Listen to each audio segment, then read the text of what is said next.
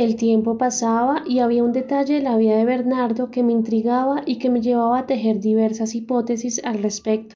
Resulta que a ciertas horas de la madrugada, concretamente entre las cinco y las seis, cuando ya iba a amanecer, él solía tener pesadillas atroces que lo hacían gritar y que lo obligaban a despertarse con la respiración acelerada y la frente sudorosa.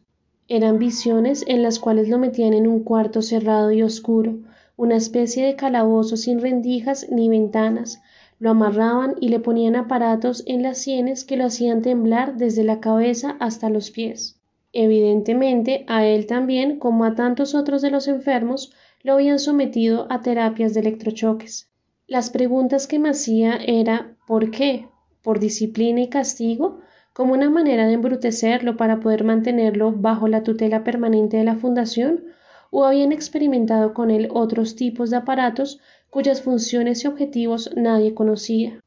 Era el director una especie de científico chiflado que convertía a sus internos en conejillos de indias, algo así como un doctor Moreau, extraviado al sur de una ciudad tercermundista. ¿Qué carajos era lo que le habían hecho a mi hermano? Era claro que durante el parto el oxígeno había fluido torpemente hacia su cerebro y que esa falla había producido lesiones que no aparecían en los exámenes médicos que le habían practicado en distintos hospitales. Yo mismo lo había acompañado a hacérselos y nada, su cerebro se veía sin daños ni heridas graves.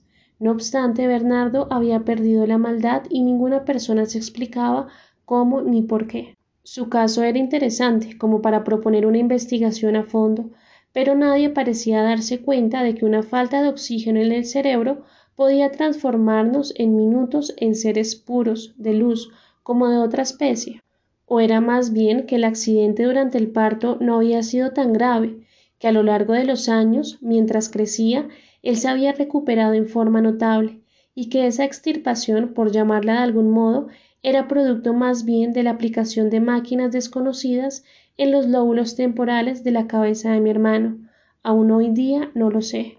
Lo cierto es que al verlo lleno de pánico, sentado en su cama mientras las primeras luces del día despuntaban a través de la ventana de su cuarto, el corazón se me encogía y no sabía cómo protegerlo de esos fantasmas macabros que habitaban en los recovecos de su pasado.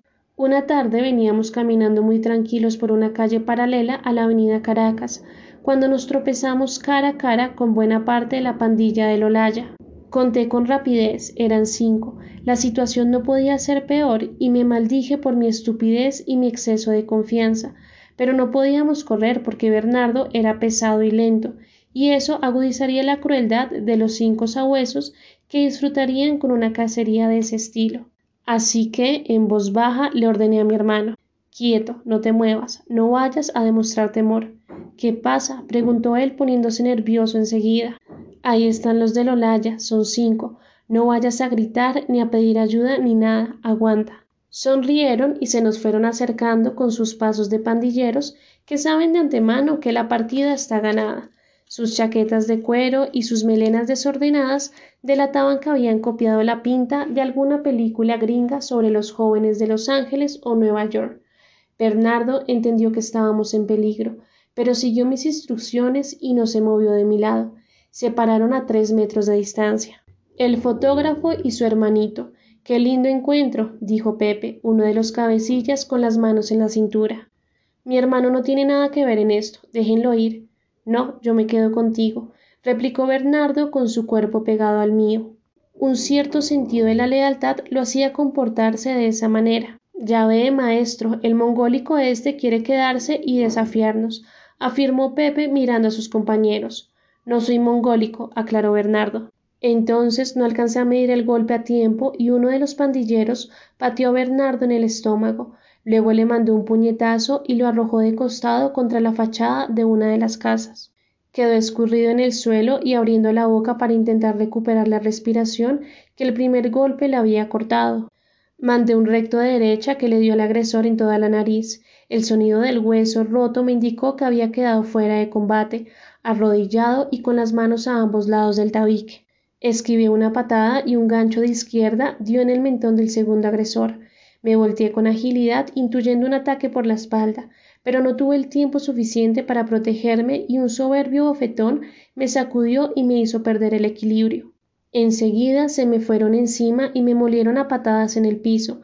Sabía que tenía una de las costillas rotas, la boca sangrante y un ojo muy inflamado. Me dejaron en posición fetal sobre el asfalto, alzaron a Bernardo por las axilas y uno de ellos le hizo una llave de lucha libre con las manos entrecruzadas en la nuca de mi hermano.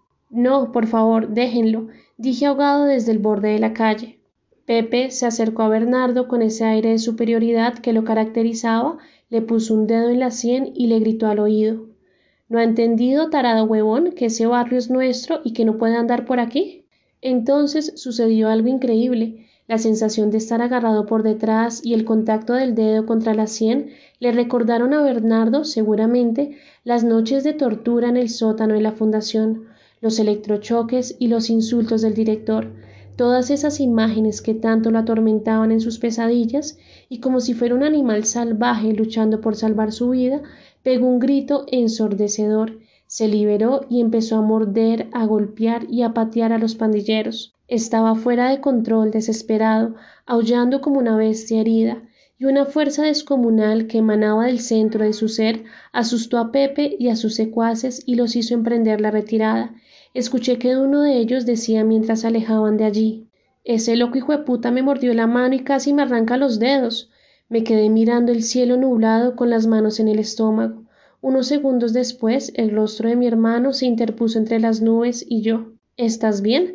Me preguntó, ya recuperado del ataque que le había dado. Sí, fresco, tengo una costilla rota nada más, le dije sonriendo, me salvaste el pellejo.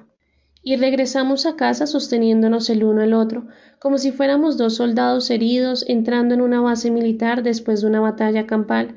Nos pusimos hielo, desinfectamos las heridas, nos vendamos, tomamos calmantes para el dolor y conversamos hasta la medianoche sobre la pelea. Las pesadillas de Bernardo no volvieron a presentarse.